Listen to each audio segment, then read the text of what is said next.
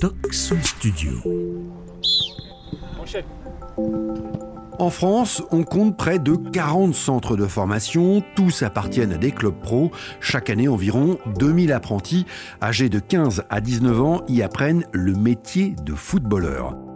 Beaucoup d'appelés, peu d'élus, puisque pour près de 90% d'entre eux, il n'y aura pas de contrat de joueur pro à l'issue de cette formation. Après des années de sacrifices, ces jeunes doivent souvent faire une croix définitive sur leur rêve de devenir un jour footballeur professionnel. Quel est l'impact psychologique d'une telle désillusion? Comment se relever et trouver une nouvelle voie professionnelle? Est-ce que les centres de formation préparent suffisamment ces jeunes à un éventuel échec? Pour le savoir, j'ai rencontré un psychologue du sport et le responsable du recrutement du centre de formation du FC Nantes. Vous les entendrez dans les deuxième et troisième épisodes de ce documentaire. Mais avant, je vous propose de découvrir le témoignage de Karl Delplanque. Karl a été pensionnaire dans les années 90 du centre de formation du FC Nantes. Il n'a jamais signé de contrat pro, un échec qui l'a profondément marqué. Il y a une pression qui est énorme parce qu'il y a un côté tout ça pour ça. Et c'est le horrible tout ça pour ça. C'est horrible parce que on se rend compte qu'on a loupé plein de choses en prenant cette voie. Karl, je le connais depuis des années. C'est lui qui m'a donné envie de m'intéresser à ce sujet.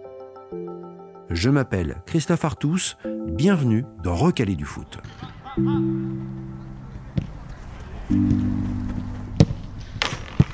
Karl a 11 ans lorsqu'il est repéré par le FC Nantes. Il joue alors dans un club amateur de Loire-Atlantique. À 15 ans, il intègre le centre de formation de la Maison Jaune.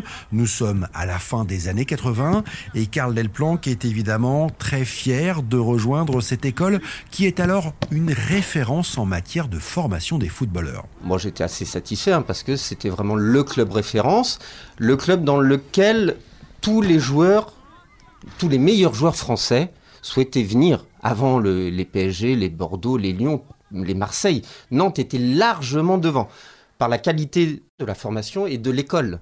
Parce que le club associait école et sport de très haut niveau. Donc vraiment, euh, les meilleurs joueurs étaient dans ce club-là. Mais qui dit les meilleurs joueurs dans ce club-là? Concurrence plus forte. Et c'est encore plus difficile d'accéder bah, à l'équipe 1. C'est ça l'objectif quand même pour un joueur en formation. Qui sont tes coéquipiers de formation là à l'époque? Alors euh, du coup, moi j'ai la chance, bah, peut-être un peu le talent aussi à l'époque, de, de, jouer en, équipe réserve dès 16 ans et demi. Donc la D3. Et mes partenaires qui ont 18 ans, 18 ans et demi, c'est euh, Patrice Loco, c'est Rénal Pedro, c'est Eddie Capron, c'est Laurent Guyot, Nico Weda qui jouait déjà un peu en, en Ligue 1, Claude Makelele qui arrivait de Brest, donc je faisais des bons matchs, j'avais la chance d'avoir Reynald Pedros devant moi, donc tout fonctionnait bien.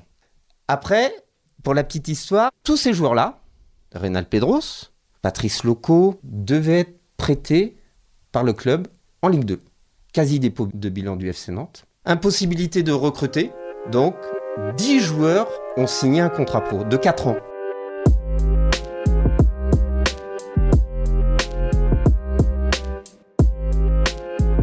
Cette génération des Pedros Loco Carambe Co va remporter brillamment un peu plus tard en 1995 avec le FC Nantes le titre de champion de France. Mais revenons à l'histoire de Karl. Lui, en 1990, n'a que 16 ans. Il poursuit donc son apprentissage avec l'équipe réserve du FCN et s'illustre en Coupe Gambardella, la Coupe de France des moins de 20 ans. Je suis capitaine de l'équipe de Gambardella qui va jusqu'en demi-finale de la Coupe Gambardella. Euh, mais bon, après, euh, je faisais partie de ces joueurs, euh, je pense, d'accompagnement. Les joueurs d'accompagnement, ce sont euh, des joueurs qui font jouer un, deux, voire trois joueurs qui sont prévus pour jouer en équipe 1. Donc il faut avoir ça en tête. Mais ça, on te l'a jamais dit? Ah bah mais, évidemment que non. Mais moi, je découvre ça. C'est pas mon milieu, c'est pas le milieu de mes parents, tout ça. Karl, dans ces années-là, joue même quelques matchs amicaux avec l'équipe première. Pourtant, à l'issue de ces deux ans de contrat stagiaire pro, le FC Nantes le libère, comme on dit dans le milieu, hein, en clair. Pas de contrat pro pour lui. Il se retrouve donc dans la nature avec pour seul bagage une formation au métier de footballeur et le sentiment d'être abandonné par son club formateur. On dit rien. Hein On dit rien, fin de contrat, on renouvelle pas ton contrat. Ah ok. Et puis on te laisse. Hein. Là, t'es euh, es seul. Pas d'agent. À l'époque, il n'y avait pas les vidéos, il n'y avait pas. Et puis surtout, j'avais le sentiment qu'il n'y avait pas de temps à perdre. C'est peut-être un mauvais sentiment. Hein. Il faut pas garder ça parce qu'après, il y a des gens qui réussissent un peu plus tardivement. Mais comme je voyais mes potes, mais moi, ils, jouaient les premiers rôles en D1. Alors moi, j'étais à Nantes, j'avais ma famille quand même, j'avais mes repères. Et puis j'avais pas de pression euh, d'argent. Enfin, je, c'est pas comme certains joueurs ou certains Africains ou autres qui euh, font des kilomètres et des kilomètres avec l'espoir d'être dans un club, de ramener de l'argent pour tout le monde, une pression familiale, un éloignement géographique, un isolement social. Du coup, moi, j'avais pas ces choses-là. Mais bien qu'il n'y ait pas tous ces éléments-là de, de pression, il y a une pression qui est énorme. Parce qu'il y a un côté tout ça pour ça. Et c'est le horrible, tout ça pour ça. C'est horrible parce que on se rend compte qu'on a loupé plein de choses en prenant cette voie. Je, je, suis pas allé au lycée. Je vois, je vois pas de filles, je vois pas d'autres personnes, je vois pas des gens qui aiment euh, jouer de la musique, qui adorent le cinéma. Je, je suis en classe avec Nicolas Savino. On est deux en classe. C'est mon collègue. On n'est pas potes, on n'est pas amis, on est deux en classe. Je faisais italien, j'étais chez ma prof d'italien à faire cours parce que j'étais le seul à faire italien. Selon toi, Karl, pourquoi on ne t'a pas proposé de contrat pro? Le premier élément, et je le mets en avant, c'est quand on est un joueur euh, hyper talentueux, on passe quoi qu'il arrive. Donc, je ne faisais pas partie de cette catégorie-là. Mais il y a aussi quand même, euh, même si on n'est pas talentueux, on en voit beaucoup en, Ligue 1 qui sont pas hyper talentueux. Et donc, là, moi, j'étais positionné. Euh, il y a une part de hasard, mais c'est toujours comme ça. Hein. Il y a une part de hasard qui intervient, où on n'est pas là au bon moment, à la bonne place. Je prends l'exemple. Hein. Michael Landreau, son premier match, il a 17 ans, c'est parce que les trois gardiens devant se blessent. Il joue, il arrête un penalty en Corse, bah après il reste là. Mais il y a quand même trois gardiens qui se sont blessés avant, qui n'ont pas pu jouer. C'est le facteur chance. C'est le facteur chance qui est indéniable c'est pas suffisant de dire ça, hein. vous avez bien compris. Mais ça, ça, fait partie du jeu. Alors, pas de contrat pro avec le FC Nantes, que se passe-t-il ensuite? Ce qui se passe, c'est que bon, le temps avance et puis on a envie de, on a envie de jouer. Il y a rien qui se présente, il y a rien qu'on me propose. je suis au chômage. Et là, il y a euh, François Brisson, ancien joueur du PSG. Il avait entendu parler de moi, il me voulait à Montauban, dans un club de ce qui correspond à la CFA, la quatrième division. Et on me dit, bon, bah, tu vas percevoir le chômage, et on te donnera un, peu d'argent en plus.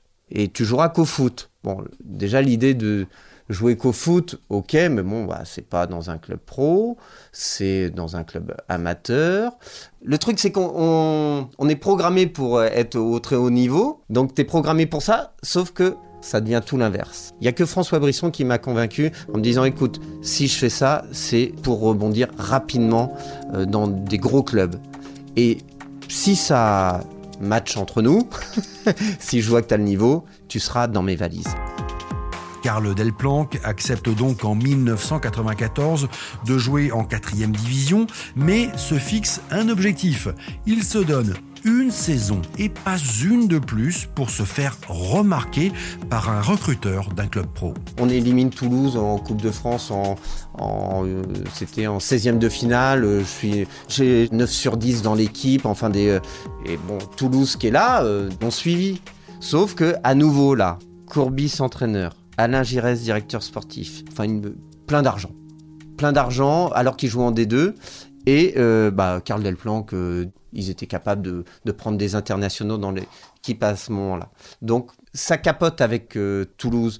Et là, moi, j'ai dit, bah non, je veux pas continuer à vivre de cette manière-là, où même des clubs de D2 veulent pas de moi.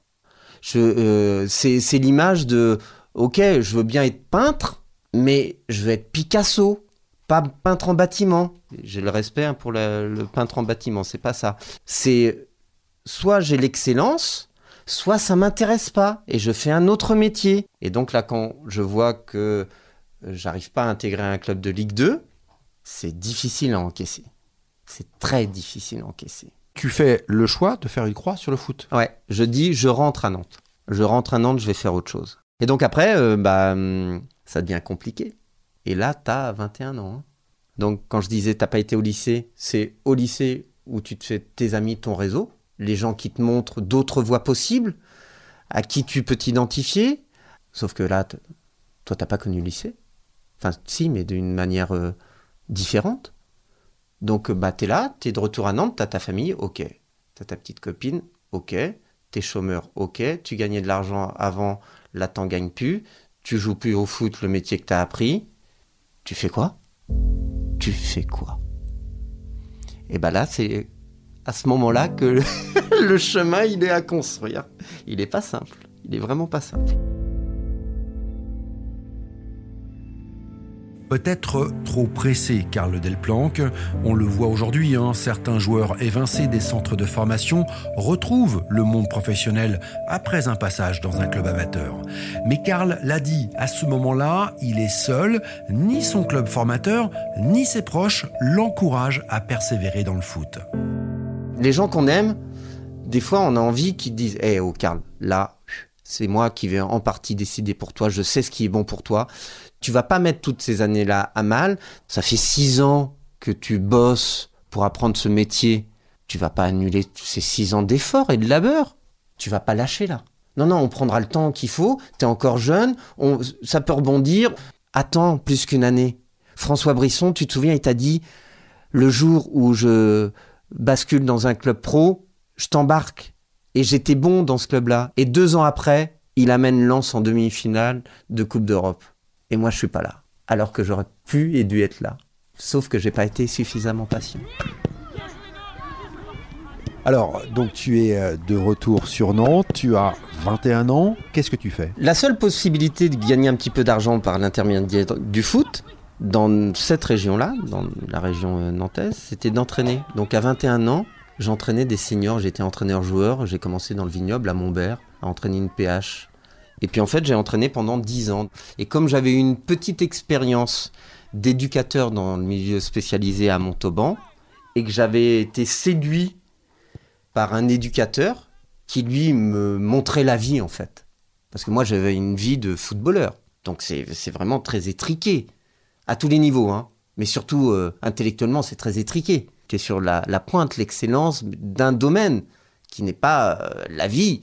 Et lui, j'avais l'impression qu'il connaissait la vie. Donc je me disais, ça, ça, me plaît bien. Donc, en revenant ici, j'ai à Nantes, j'ai postulé dans ces domaines-là de, de l'éducation spécialisée. J'ai entraîné et parallèlement, je me suis dit, bon, bah, euh, je, vais, je vais passer tous les diplômes dans ces domaines-là. Donc j'ai passé tous les diplômes du foot jusqu'au BE2. Donc, ça euh, équivaut à quoi? C'est quoi? On peut entraîner jusqu'en national euh, amateur. Donc j'ai eu ça. Dans le domaine du, du milieu spécialisé, bon, je me suis dit, bon, bah, je commence à connaître ça. Bon, bah, je vais passer les diplômes dans ce domaine. Donc, je suis allé jusqu'au DIS, le diplôme d'ingénieur du social. Donc, ça correspond à Master 2. Donc, je suis allé à chaque fois jusqu'au bout de ce que je pouvais, de ce qui se présentait devant moi. En trouvant ta voie Ben non.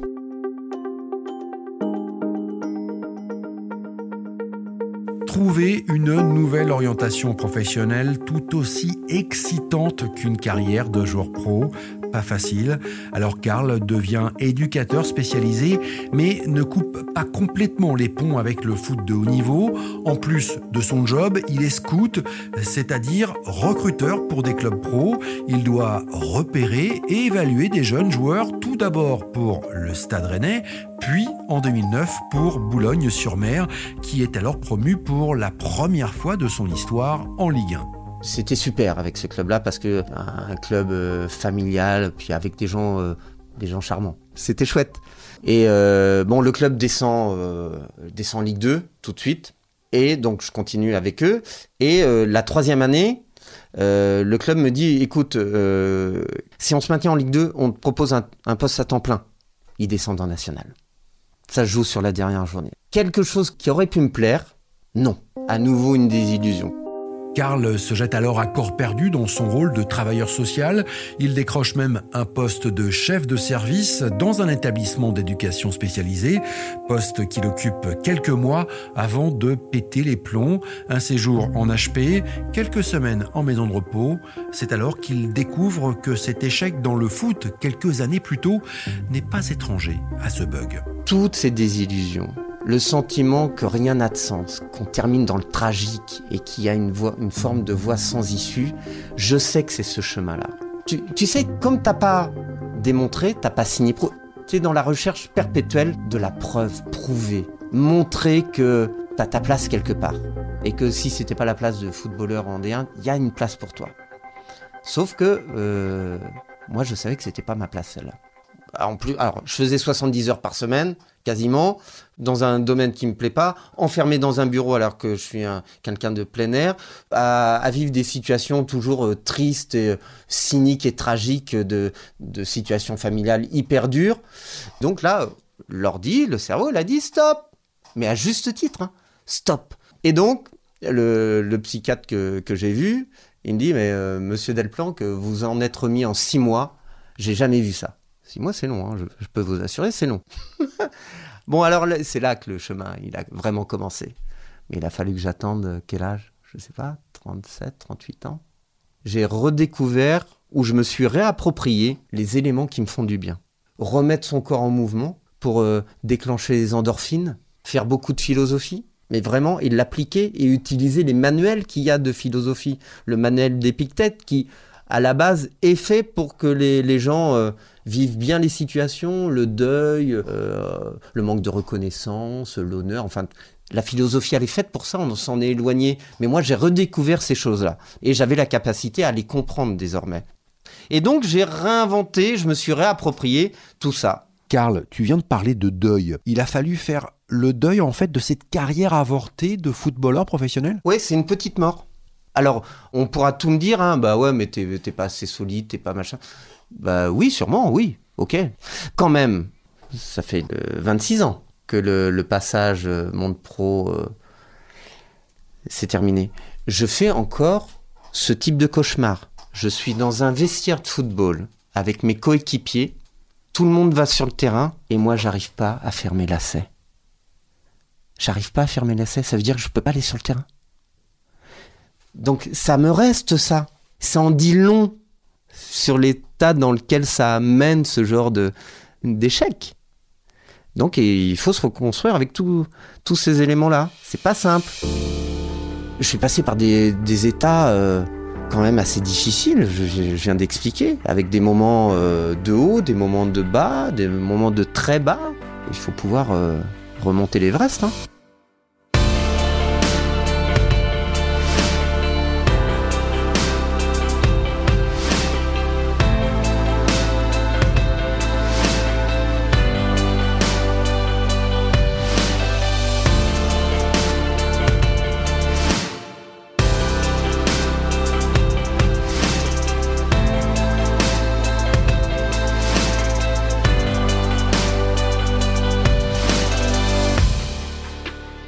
Pour le témoignage de Karl Delplanque. Évidemment, chaque histoire de ces recalés des centres de formation est différente, mais il y a tout de même des points communs, comme la honte de l'échec, la solitude, la difficulté à trouver une nouvelle orientation professionnelle.